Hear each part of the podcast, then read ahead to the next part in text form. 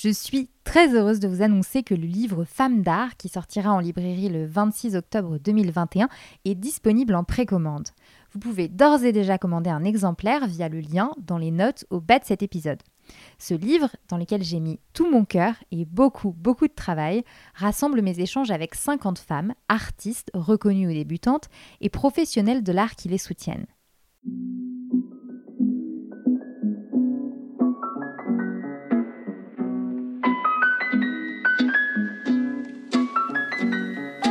Bonjour à toutes et à tous et bienvenue. Je suis Marie-Stéphanie Servos et vous écoutez la saison 3 de Femmes d'art, le podcast dédié aux femmes qui font le monde de l'art. Depuis deux ans maintenant, je vous emmène à la découverte d'artistes reconnus ou débutantes en poussant les portes de leurs ateliers, de leurs studios, mais aussi celles des musées et des galeries. Je reçois aussi des femmes collectionneuses, galeristes, curatrices, entrepreneurs, historiennes de l'art. Ces femmes me parlent de leur parcours, de leur rapport à l'art, des artistes qu'elles admirent, de création, d'inspiration et de leur vision du monde de l'art aujourd'hui. Mon objectif avec ce podcast, c'est de vous permettre à vous, auditeurs et auditrices, de plonger dans la création à travers celles qui l'incarnent, celles qui la soutiennent et celles qui l'écrivent. Je vous donne aussi rendez-vous tous les jours sur Instagram où je partage le travail de mes invités. Femmes d'art, c'est parti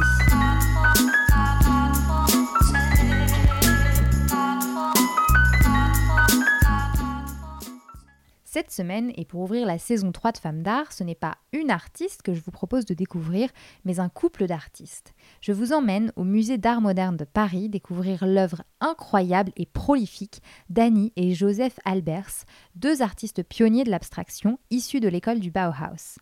C'est l'un des rares couples d'artistes à avoir à l'époque été présentés sur un véritable pied d'égalité. Pendant des années, depuis leur rencontre en 1922 au Bauhaus et leur mariage trois ans plus tard, ils se sont nourris mutuellement, inspirés, ils ont échangé sur les formes, les couleurs, les techniques, sans jamais pour autant créer d'œuvres communes. Lui travaille d'abord la peinture, puis le verre, elle le textile. Il est un véritable maestro de la couleur, expérimentant notre rapport aux couleurs dans une série extraordinaire de plus de 3000 œuvres, Homage to the Square, des carrés de couleurs imbriqués les uns dans les autres. Elle, c'est une praticienne exceptionnelle de l'art textile, cherchant constamment à créer des pièces sophistiquées, toujours colorées et joyeuses, inspirées euh, tantôt de la dactylographie, tantôt des arts textiles précolombiens. Pour en parler, j'ai la chance d'avoir avec moi dans cet épisode la passionnante Julia Garimore. Elle est conservatrice en chef, responsable des collections contemporaines du Musée d'art moderne de Paris et commissaire de l'exposition qui rend hommage à Annie et Joseph Albers, L'art ou la vie, qui est montrée jusqu'au 9 janvier 2022 au musée. Bonne écoute Bonjour Julia Garimore. Bonjour.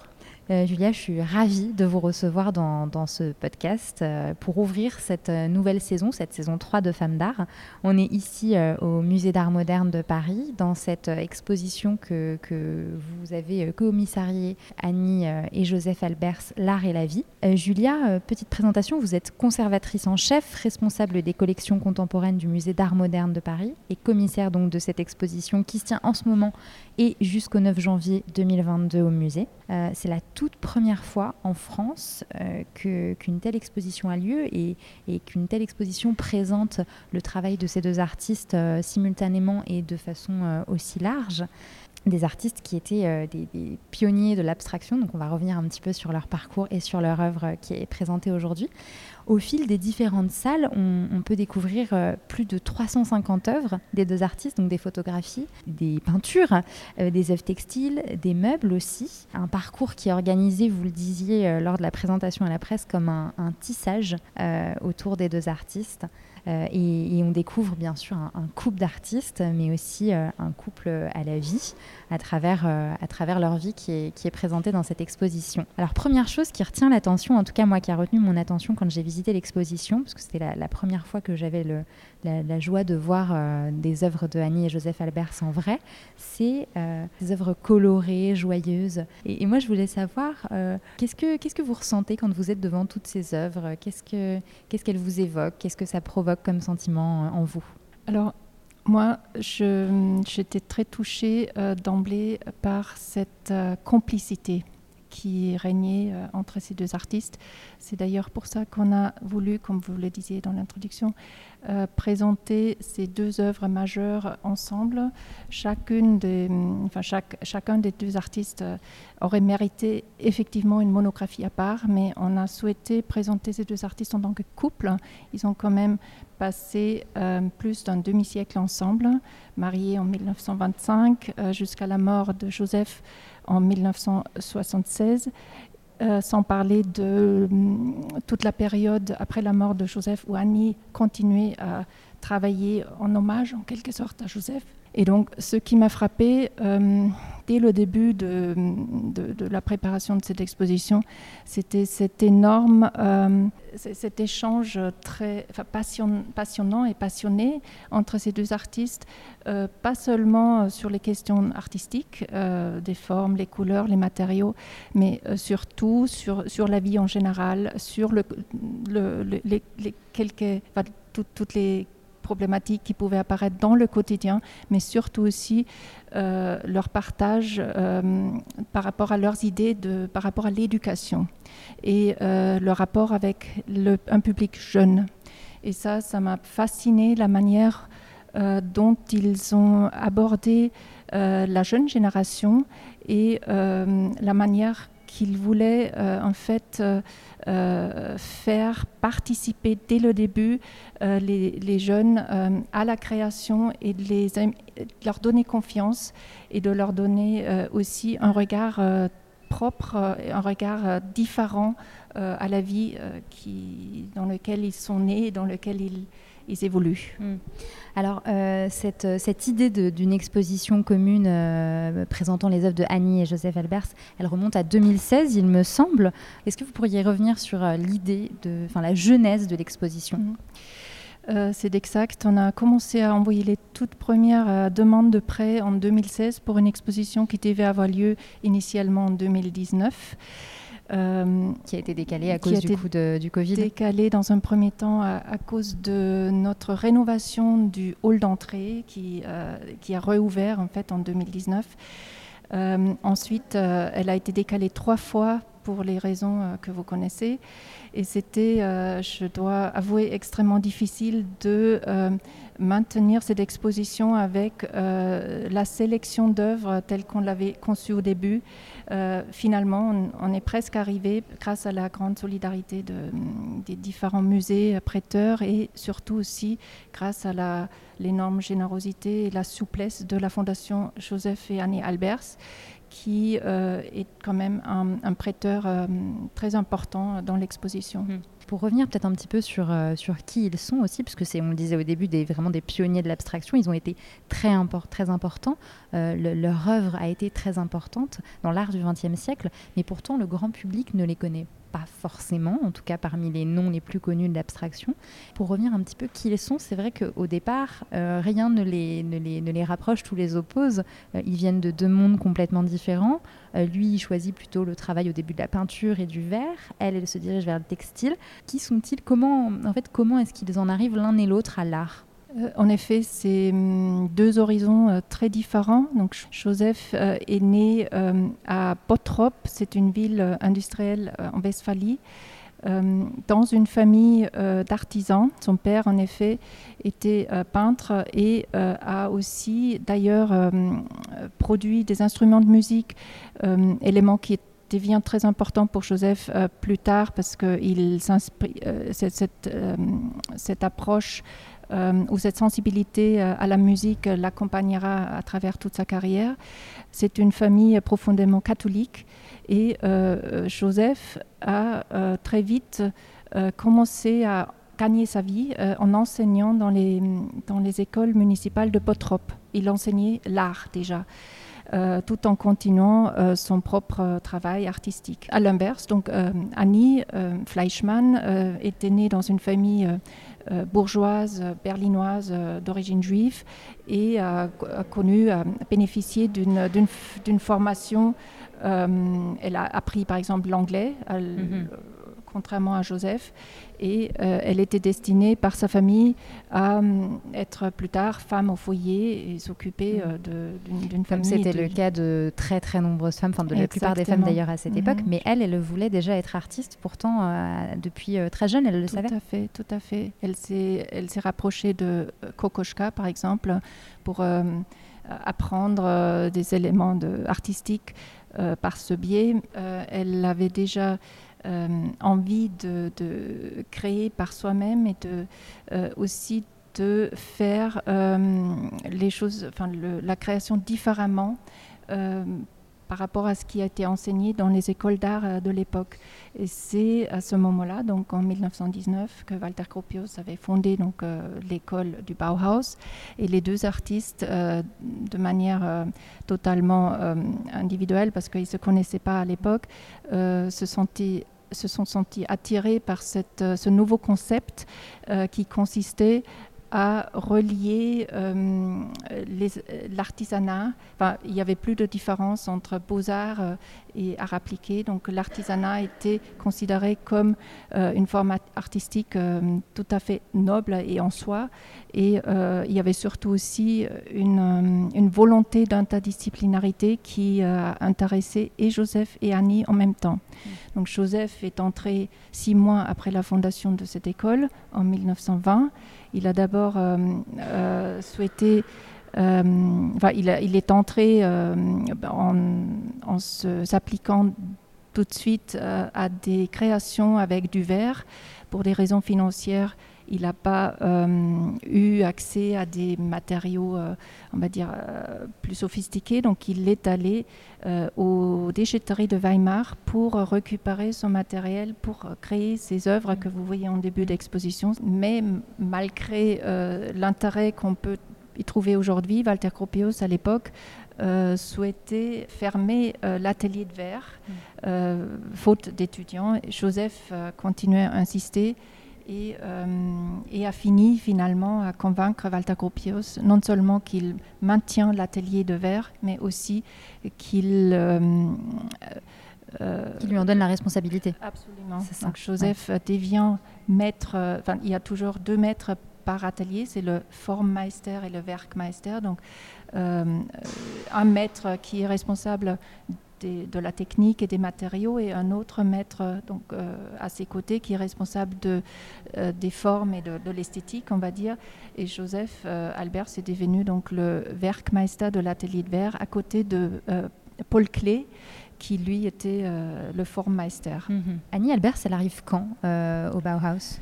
Donc deux ans plus tard, en 1922, Annie euh, postule pour la première fois. Elle a été, dans un premier temps, euh, refusée. Et euh, c'est à ce moment-là qu'elle avait déjà euh, rencontré Joseph, qui l'a vraiment incité à repostuler. et cette deuxième fois, Annie a été acceptée pour euh, l'atelier de tissage. Donc c'était pas Elle son- n'avait pas le choix finalement pour Ah. l'atelier de tissage. Hein Ouais. Absolument. Elle, euh, elle aurait souhaité entrer en- dans l'atelier de peinture. Elle a dû s'inscrire euh, à l'atelier de tissage finalement. Parce que donc c'était le avait- seul euh, atelier qui acceptait les femmes euh, à l'époque en fait, c'est ça Non, c'était surtout aussi une question de place. Et, euh, mais c'est sûr qu'elle trouvait euh, dans cet atelier euh, en 1922 que, que des femmes euh, avec un maître, euh, c'était Georg Muche à, à l'époque. Et donc au départ, quand elle arrive dans, dans l'atelier de tissage de, de- de cette école euh, du Bauhaus, elle n'est pas très très emballée. En effet, elle aurait choisi euh, entrer euh, dans l'atelier de peinture plutôt dans un premier temps, mais elle a très vite euh, pris goût à ce, nouveau matériau, le textile. Au départ, elle restait encore euh, relativement sage. On voit dans l'exposition donc un grand tissage de 1924 qui est encore construit symé- symétriquement selon un axe vertical et un autre axe horizontal, avec des couleurs aussi Assez très- sobre. assez sobre, Ouais, du gris, du gris, du, ouais. du blanc, euh, du noir. euh, mais euh, très vite, donc l'année suivante, déjà, on voit la, la différence énorme. Elle se- s'affranchit de, Mm. de toutes ces règles de symétrie. Elle introduit des couleurs extrêmement vives et puis elle, surtout, elle casse la symétrie. Elle compose des Mm. formes qui s'étale sur toute la surface du tissu et qui finalement répondent directement à ce que Joseph fait en même temps avec le matériau, avec du verre, avec le verre. C'est ça, donc là on est sur une œuvre avec beaucoup de. Enfin, c'est du jaune, et, et, puis je dirais que c'est du du verre un peu canard, du verre bouteille. J'arrive pas trop à, savoir. Euh, et effectivement, leurs deux œuvres se répondent. Alors, je ne crois pas dire de bêtises en disant qu'ils n'ont jamais créé d'œuvres communes. Absolument, il n'y a pas une seule œuvre euh, commune, euh, si ce n'est que les quelques œufs de Pâques qu'ils ont colorés ensemble, mais qui n'existaient plus, et quelques cartes de vœux pour Noël qu'ils ont créées ensemble. Euh, mais qui sont considérés plutôt comme des, de la documentation. Mm. Sinon, il n'y a effectivement aucune œuvre à créer en commun parce que euh, chacun travaillait avec ses techniques, avec ses matériaux. Euh, et donc, même s'il y a des moments où ils se rapprochent énormément, au point où on pourrait même se demander est-ce que c'est maintenant de Joseph ou de Annie. Eh oui, c'est ça. Voilà. Mais euh, voilà. Et chacun a toujours. Ils, sont, euh, ils, ont leurs deux œuvres euh, indépendantes, en tout cas, c'est ça. Mhm. ouais. Mais malgré tout, ils s'influencent, ils s'influencent beaucoup. Enfin, comment, quelle est justement cette influence qu'ils ont l'un sur l'autre Comment elle se matérialise alors, ici, à partir de 1925, on le voit très nettement parce que donc, le Bauhaus déménage d'ailleurs de, de, Weimar pour s'installer à Dessau. Et euh, c'est la ville de Dessau qui a proposé à Walter Gropius de, faire de concevoir le, nouveau bâtiment. Donc ce bâtiment euh, est un bâtiment très moderniste avec beaucoup de verre, beaucoup de, métal et surtout des lignes euh, orthogonales, enfin, beaucoup d'horizon enfin, ligne horizontale, verticale. Et c'est ce cadre architectural qui a non seulement influencé euh, l'ensemble des maîtres du Bauhaus euh, de l'époque, mais surtout aussi Joseph et Annie. Donc Joseph euh, reporte ce, ces formes architectoniques sur ses œuvres en verre. Donc c'est le verre laminé qu'il produit beaucoup à ce moment-là. et Annie dans le textile. Et dans l'exposition, effectivement, on confronte euh, ces deux euh, ensembles d'œuvres et euh, on voit mm. très nettement à quel point ils, ils, sont sur les mêmes recherches sur les, de forme, et, bien que chacun travaille son matériau à part.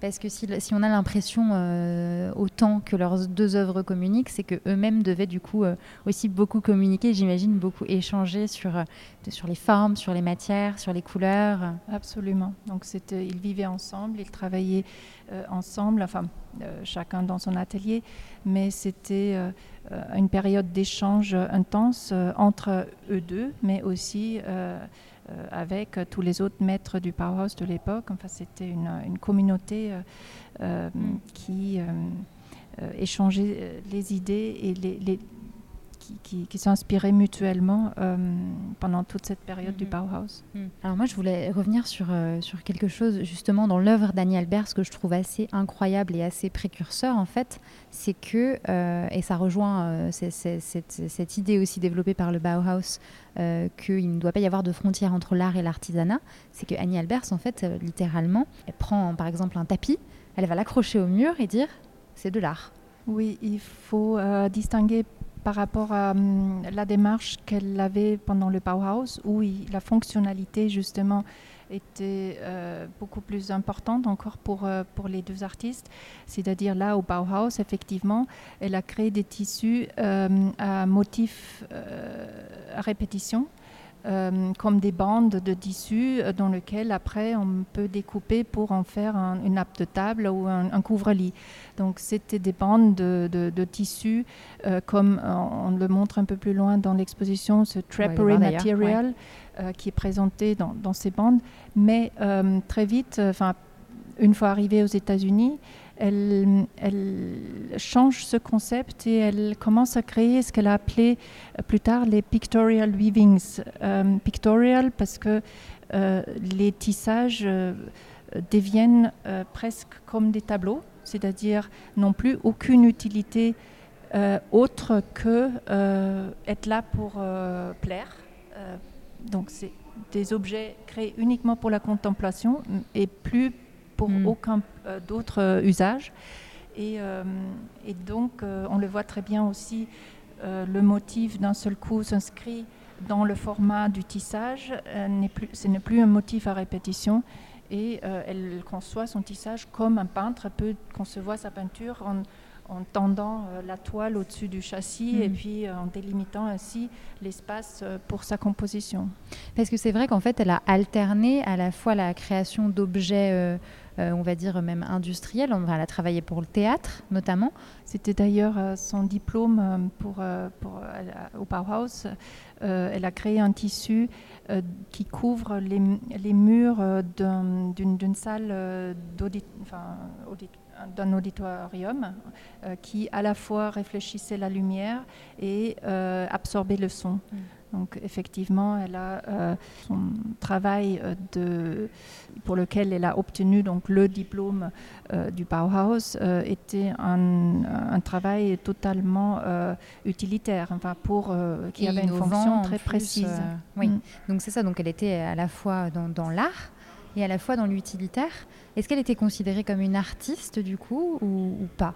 Ah oui, oui. Complètement? Euh, tous les, a- les, les maîtres du Bauhaus, les artistes du Bauhaus étaient des artistes. Enfin, il n'y avait plus que des artistes. Il y avait justement, euh, il n'y avait plus cette distinction entre d'un côté artiste et de l'autre côté des artisans.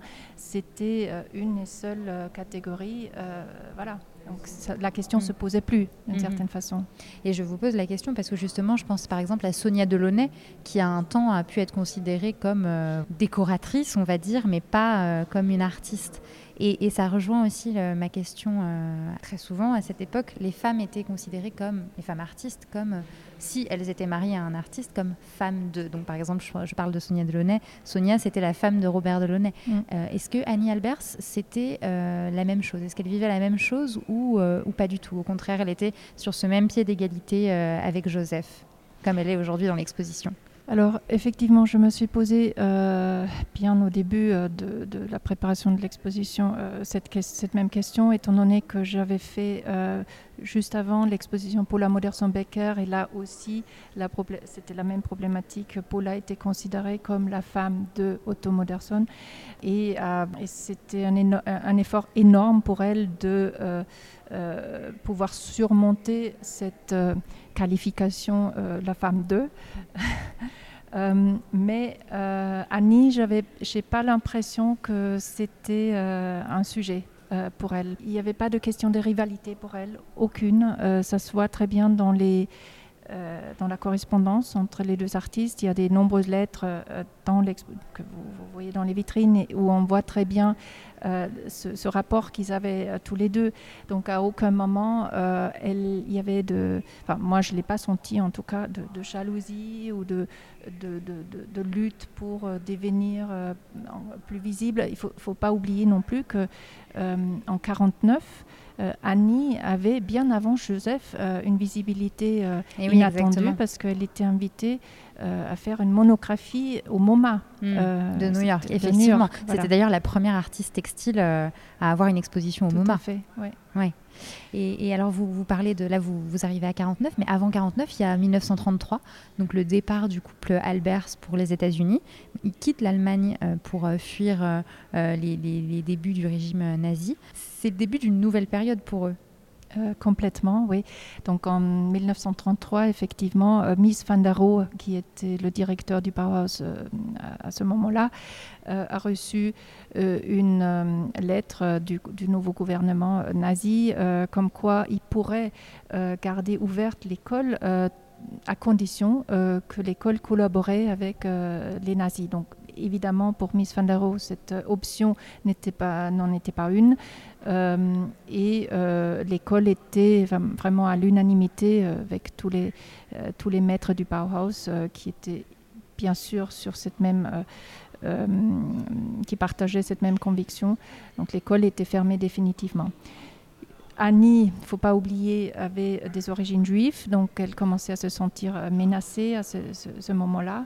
Et euh, il se trouve, euh, par euh, une chance inouïe, que l'architecte Philip Johnson, qui a énormément le travail des, deux artistes, a proposé à Joseph et Annie de, de venir aux États-Unis donc, dans une, et, pour enseigner dans une école nouvellement créée. Le Black Mountain, le Black Mountain College, effectivement, dans les montagnes de Caroline du Nord. Et euh, c'était euh, en effet une école qui, progressiste euh, sur le modèle de, la, du philosophe John Dewey qui souhaitait faire un apprentissage par la pratique, donc learning by doing, sur un mode complètement expérimental. Et donc, cette l'idée d'enseigner, enfin de continuer euh, cet enseignement euh, qu'ils ont commencé et installé euh, en Allemagne dans, au Bauhaus, l'idée de continuer cette même démarche aux mhm. États-Unis leur plaisait dès le début et ils sont partis dans la même année, en, novembre 1933. Mhm. Comme j'ai dit au début, Joseph ne parlait pas anglais. Annie le parlait bien par, leur, par sa formation, mais il y a, euh, cet épisode euh, qui, est très connu quand Joseph donc arrive euh, au, Black Mountain dans, son cours. un des étudiants lui pose la question Monsieur Albers, qu'est-ce que, vous allez enseigner? Qu'allez-vous faire? Et Joseph répond avec les quelques mots en anglais qu'il maîtrisait à ce moment-là. Il répondait Two open eyes. Et c'est précisément euh, ces trois mots euh, qui synthétisent toute sa, démarche qui va, qui va suivre à partir de là et qui a déjà d'ailleurs, euh, qu'il a déjà bien, bien installé pendant son, son, mhm. travail au Bauhaus. To open eyes, ça veut dire donc sensibiliser les élèves à voir le monde différemment, avec des yeux plus sensibles. lui, il dit to open eyes, mais pour dire aussi pour Annie, euh, la même chose valait pour euh, le, le, tactile. Mhm. Euh, elle aurait pu dire to close the eyes and to, to feel mm. with our hands. donc avec le toucher, donc et que ce soit l'approche visuelle ou tactile, euh, de, notre monde, les deux artistes souhaitaient euh, sensibiliser cette, approche, que ce soit donc l'approche euh, visuelle ou, tactile par rapport à notre monde qui nous entoure. les deux artistes ne cherchaient qu'une seule chose, c'est sensibiliser justement, rendre, rendre conscients les étudiants par rapport à leur, leur capacité de de, voir justement le monde différemment, euh, plus poétique, plus artistique, donner plus de place à la subjectivité. Et, c'est un, concept et un défi que se sont donnés tous les deux. Et je pense qu'ils ont bien réussi à nous le démontrer. Et oui, et, cette façon différente de voir et de toucher le monde, justement, ils vont réussir à le transmettre parce qu'il y, y, a des talents euh, absolument géniaux qui sortent aussi de, de, cette école, le Black Mountain College. Effectivement, dans, euh, au Black Mountain College, euh, ce qui était fascinant, c'était cette interdisciplinarité. Donc, le Black Mountain College attirait les artistes de, de, disciplines très, très diverses, que ce soit la danse, la poésie, effectivement les arts plastique, mais euh, à un moment donné euh, étaient réunis à ce, Black Mountain College, donc euh, Bob Rauschenberg, mhm. on y trouve Cy Twombly, on retrouve De Kooning, on retrouve John Cage ou Merce Cunningham. Donc c'est une, une, une, situation d'échange et d'une richesse incroyable. Mhm. Donc finalement, ils ont un apport euh, énorme, euh, les, Albers. Ils laisseront une, trace très importante dans le monde de l'art.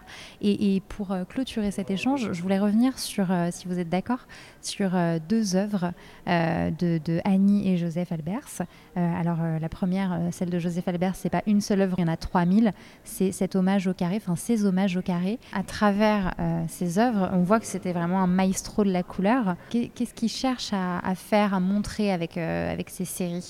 Précisément, euh, il fait très vite le constat que hum, couleur, enfin, la perception d'une couleur peut être, euh, et comme je l'ai déjà dit, très subjective. Elle peut être très différente euh, selon le contexte dans lequel se trouve la couleur. Un, jaune, par exemple, qui est entouré d'une couleur sombre, peut paraître plus clair que le même jaune qui est entouré d'une partie plus claire qui forcément apparaît plus sombre. Donc euh, la même teinte de couleur, euh, parce que Joseph était très, euh, très méthodique et il a à chaque fois noté sur le dos des, tableaux les références de peinture. Donc nous savons aujourd'hui exactement quelles sont les, les, peintures utilisées pour les trois ou quatre couleurs qu'il décline dans, dans, cette série des, des hommages. et donc vous allez le voir, notamment il y a un, un diptyque dans l'exposition euh, dans lequel euh, vous voyez donc le même, exactement le même cri clair euh, au milieu des deux. et chaque, dans, chaque partie du diptyque, donc ce gris est entouré de couleurs légèrement différentes. Et donc, du coup, vous, vous allez avoir l'impression que le carré à gauche est bien plus clair. Hmm que celui de droite.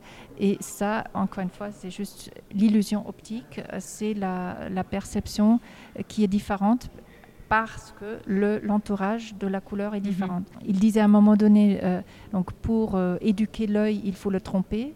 Et donc, euh, il y a hum, une recherche sur la couleur qui démarre notamment avec une autre série, la série des Variants, à partir de 47 mais qui, euh, comme vous le dites, euh, trouve son apogée euh, à partir de 1950 avec les, les Homages to the Square. Mhm. Et le carré, c'est très important. Enfin, il a choisi le carré parce que c'est la forme géométrique la plus simple. Mhm. parce qu'il ne voulait surtout pas que la forme prend l'attention euh, et euh, déduit en fait l'attention de la couleur. Il voulait que la forme disparaisse, euh, c'est ça, au profit de la fin. Exactement, exactement. Donc le, carré n'est plus qu'un finalement un, moyen euh, pour la couleur et pour faire en sorte à ce que toute notre attention se concentre sur la couleur. Mhm. Alors l'œuvre de Annie Albers dont, dont, je voulais qu'on parle, on va aller la voir comme ça, ce sera encore, encore mieux. Ces deux œuvres que vous présentez euh, dans un espace euh, beaucoup plus sombre, du coup, qui sont des œuvres euh, extrêmement lumineuses, qui sont là en l'occurrence des commandes, des commandes religieuses. Donc c'est vraiment pour le coup là la frontière entre l'art et l'utile entre guillemets, puisque quand je dis utile, c'est parce que ça a un but, donc celui de répondre à, à cette commande religieuse. Alors donc on arrive dans cet espace euh, qui là euh, détonne avec le reste de l'exposition, parce que là on était sur euh, une exposition très, avec des murs très blancs et plein plein de couleurs partout.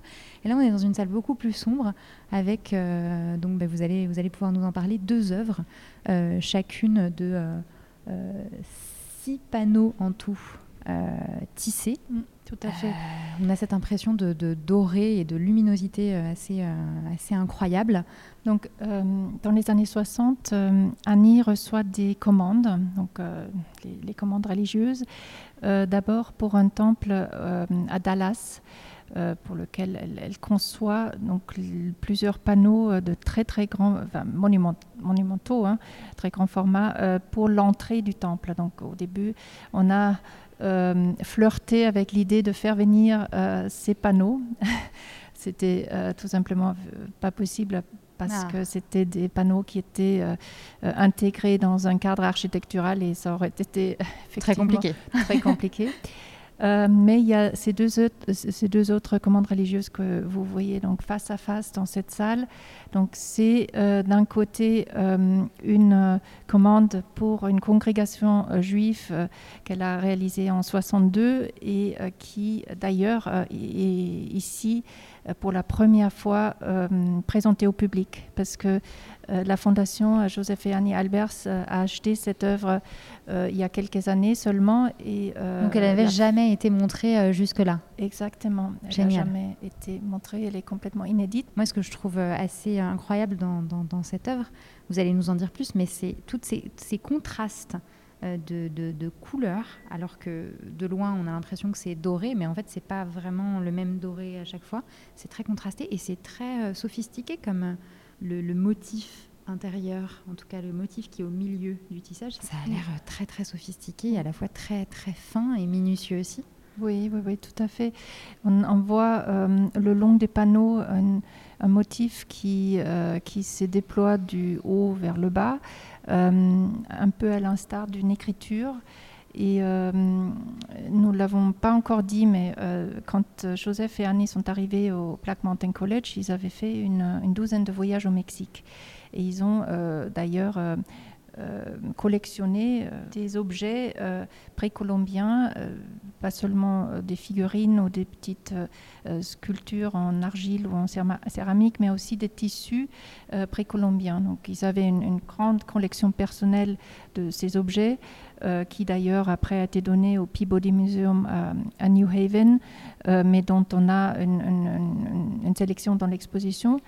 Et euh, il faut savoir donc que, que ces tissus euh, précolombiens étaient euh, utilisés à l'époque à des fins de communication. L'écriture n'existait pas, donc les, civilisations ancestrales ont communiqué grâce au tissage.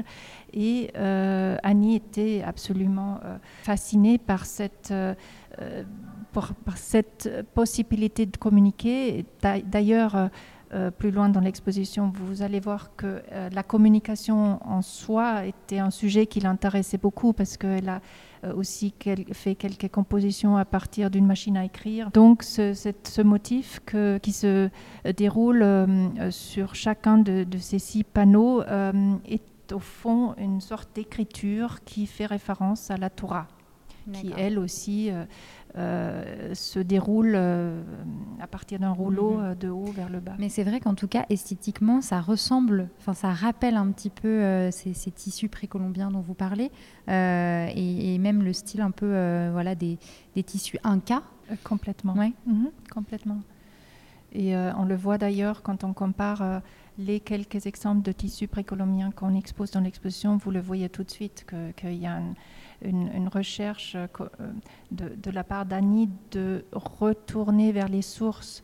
Euh, elle considère que faudrait justement se délester de tous les savoirs et toutes les connaissances qu'on a pu accumuler pour arriver à un état comme je disais tout à l'heure, un état zéro et qui, pour elle, euh, constitue celui des, de, ces civilisations-là, c'est-à-dire euh, là où l'écriture n'existait pas encore, où euh, on était surtout concerné par la survie. Et c'est là où, pour elle, l'inventivité commence. Parce que, étant au point zéro, il faut commencer à se préoccuper d'un abri, il faut créer un, filet pour pouvoir faire de la pêche, il faut imaginer euh, une, euh, un tissu pour avoir une protection contre le soleil. Donc, on est confronté à, beaucoup de, nécessités qui finalement permet une énorme créativité mm. ou incite à la créativité. Mm. Finalement, après, le couple va s'installer dans le Connecticut. Est-ce que là aussi, c'est une nouvelle période pour eux en termes de création ou c'est dans la continuité? C'était donc en, 49 que le couple quitte le Black Mountain College. Donc euh, Annie en 49 euh, aura son exposition personnelle au MoMA euh, qu'on a déjà évoqué. Joseph est, se, voit proposer la direction du, département de design à Yale University. Donc il y a une nouvelle vie qui commence pour les deux artistes. Joseph continue, lui, l'enseignement. Euh, Annie euh, se concentre davantage euh, sur l'écriture parce que c'est quelques années plus tard qu'elle va sortir un grand livre de référence sur le tissage qu'elle a intitulé On Weaving et dans lequel elle résume toutes ses, expériences et les différentes techniques qu'elle a, qu'elle a pu aborder jusqu'à là. Donc pour Joseph, à partir de, cette arrivée à Yale, commence la période euh, pendant laquelle elle se consacre euh, aux fameux homages to the square.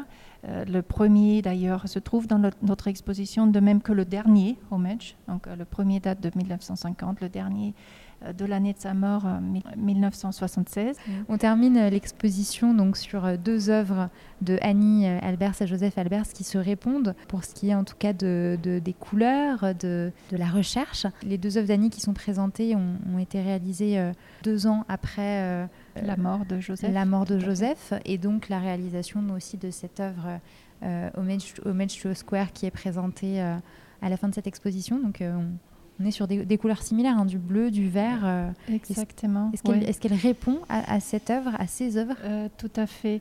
Donc, euh, de manière générale, donc, on a souhaité clore l'exposition avec une nouvelle un, dernier dialogue entre les deux artistes. De la même façon, euh, dont on a ouvert l'exposition. Vous, vous, souvenez, euh, il y avait sur le la première simèse d'emblée euh, une œuvre de Joseph, une autre de mm. Annie qui était très très proche en termes de couleurs. ici, à la fin de l'exposition, c'est à nouveau le cas. Annie, qui faisait de la gravure à la fin de sa vie, répond très clairement à euh, à, ce dernier homage de, Joseph euh, qui date vraiment de l'année de sa mort, euh, c'est-à-dire en, en, 76. Donc vous allez retrouver ce même bleu au centre de ce dernier homage que Annie utilise pour un print qu'elle a intitulé donc double, double Impression, double impression 4. Euh, Et Annie, elle va poursuivre sur la gravure euh, justement jusqu'à la fin de sa vie? Jusqu'à la fin de sa vie. Donc elle, a commencé avec Joseph en 63 dans les ateliers euh, de gravure Tamarind Workshops à Los Angeles. Au départ, elle a accompagné Joseph uniquement en tant que sa femme. elle voulait observer la, vie et le travail dans cet atelier de gravure et très vite elle, elle, a, elle a été tentée d'essayer elle-même et elle était absolument euh, surprise et ravie euh, de changer de médium. Donc du coup, euh, à partir de ce moment-là, elle cesse de faire du tissage. Elle se consacre, hmm. ouais, elle se consacre uniquement à la, à la gravure et elle, elle, crée les œuvres qui sont rassemblées dans cette dernière salle d'exposition, les œuvres d'une, d'une, à nouveau d'une grande inventivité, d'un coloris euh, très euh, vivant, très vif et très, très joyeux. Et qui peuvent paraître tellement contemporaines en fait. Exactement, ouais. Elle, a elle a gardé une, très grande jeunesse et une très grande légèreté aussi euh, par rapport à sa création. Légèreté non pas dans le sens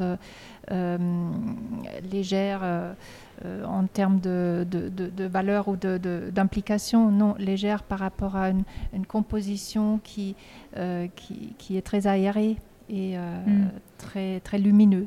Et, toujours la présence de couleurs assez assez joyeuses, assez vives. Ça, c'est une constante finalement dans toute sa création.